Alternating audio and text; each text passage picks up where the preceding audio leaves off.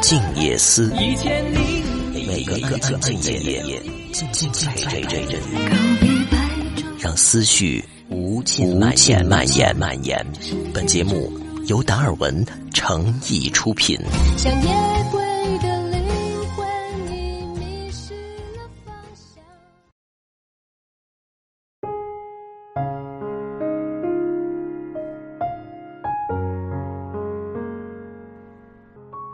和大家共同分享到的这篇文章，来自于甘北所写到的婚姻的残酷真相：要么娘家有钱，要么自己有钱。有读者向我咨询，我老公很宠我，婆婆对我也不错，但不知为什么，我总感觉自己在家的地位不如两个嫂嫂。家里一有大事儿，婆婆都会征询嫂嫂们的意见，把他们的话当做权威。对我的建议置若罔闻。有时候婆婆甚至会刻意讨好他们，这种重视我一次都没有体验过。我直截了当的问她：“你的两个嫂嫂是不是收入比你高，又或者娘家家境比你好？”果不其然，两个嫂嫂娘家都是做生意的，自己也有一份体面的工作，收入比这位读者高出许多。经济上的压倒优势决定了嫂嫂的话更有分量，在家也更有地位。因为人骨子里就是势利的，婚姻同样如此。哪怕你再八面玲珑，丈夫再宝贝你，婆家最钟爱的，依旧是能给他们更多实惠的。尤其是当家庭面临重大决策或重大变故时，人们本能的想要去依仗的，就是。经济实力强的，这是一条铁的定律。女人在婆家的地位，归根结底是由经济实力决定的。朋友对此有极深的感触。刚跟丈夫结婚时，她只不过是公司的小职员，拿着三千块钱的微薄薪水。婆家倒不至于瞧不起她，只是一旦她和嫂嫂意见分歧，公婆便会默认嫂嫂才是对的。从买房买车到家庭琐事，无一不是如此。最令朋友难受的是，那年春节，婆家邀请了两家的亲家一起吃饭。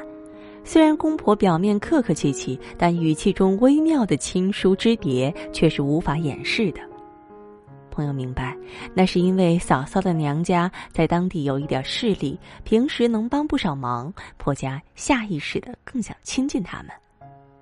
然而，这种亲疏关系却在近两年改变了。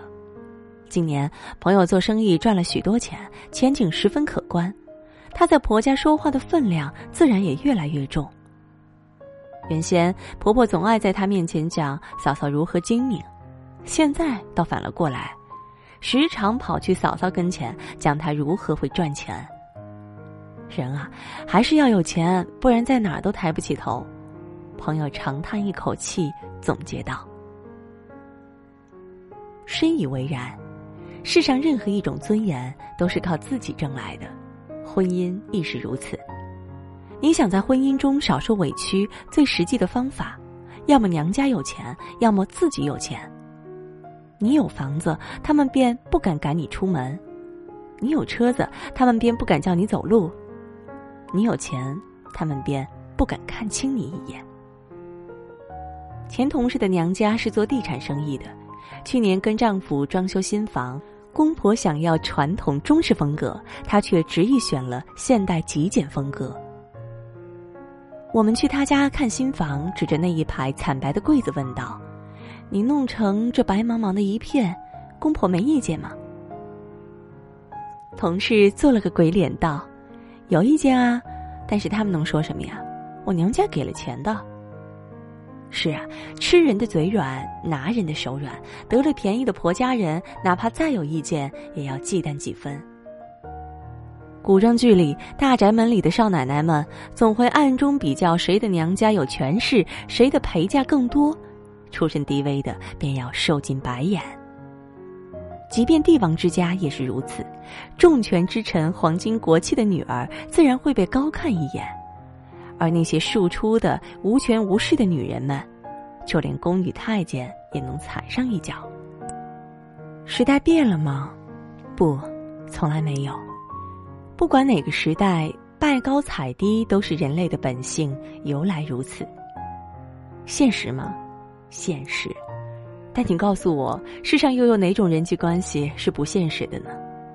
《红楼梦》里，探春精明能干，可比王熙凤，却依旧处处小心，事事逞强，只因庶出的身份，唯恐被人看清。现实生活中，即便是自家亲戚，也难逃势力的俗套。家里有钱时，兄弟姐妹时时串门；家里无钱时，叔伯姑婶都要远离你。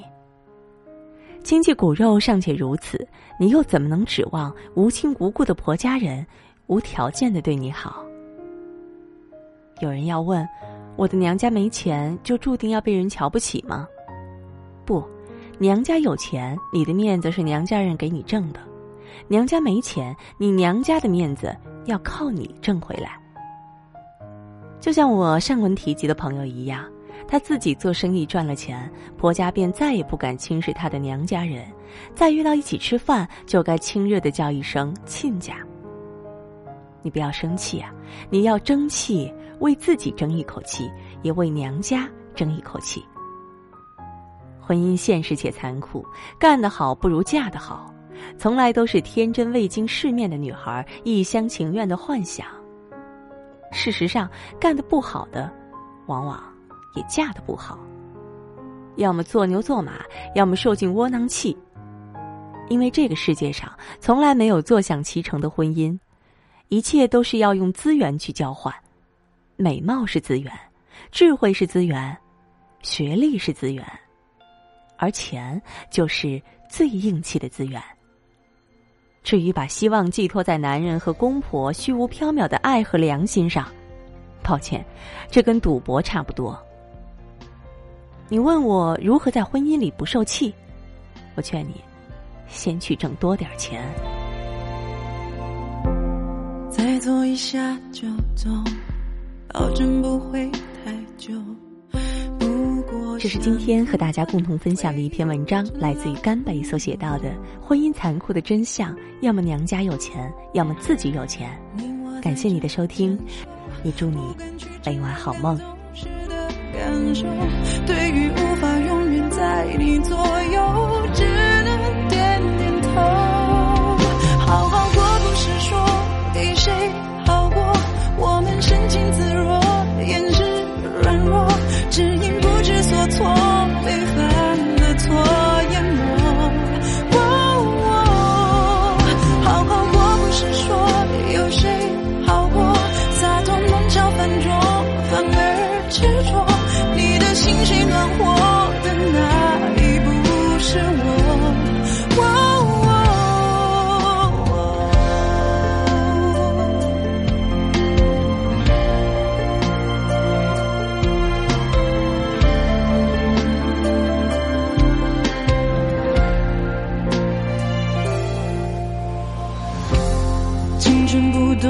不朽，万事不动，腐朽。唯有等待，能富有。时间河流，等我祝福后还没来的幸福，以后不免回想那感动，什么感受？